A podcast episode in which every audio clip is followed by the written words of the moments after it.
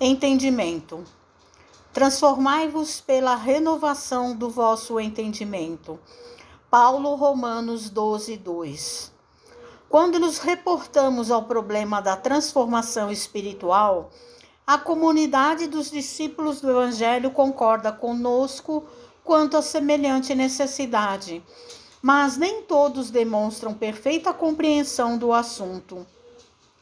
No fundo, todos anelam a modificação, no entanto, a maioria não aspira senão a mudança de classificação convencional. Os menos favorecidos pelo dinheiro buscam escalar o domínio das possibilidades materiais. Os detetores de tarefas humildes pleiteiam as grandes posições e, num crescendo desconcertante, quase todos pretendem a transformação indébita das oportunidades a que se ajustam, mergulhando na desordem inquietante. A renovação indispensável não é a do plano exterior flutuante.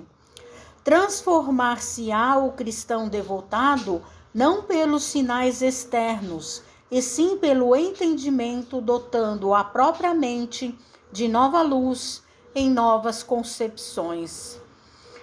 Assim como qualquer trabalho terrestre pede a sincera aplicação dos aprendizes que a ele se dedicam, o serviço de aprimoramento mental exige constância de esforço no bem e no conhecimento.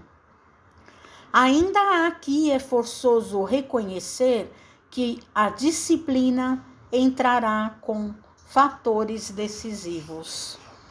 Não te cristalizes, pois, em falsas noções que já te prejudicaram o dia de ontem. Repara a estrutura dos teus raciocínios de agora, ante as circunstâncias que te rodeiam.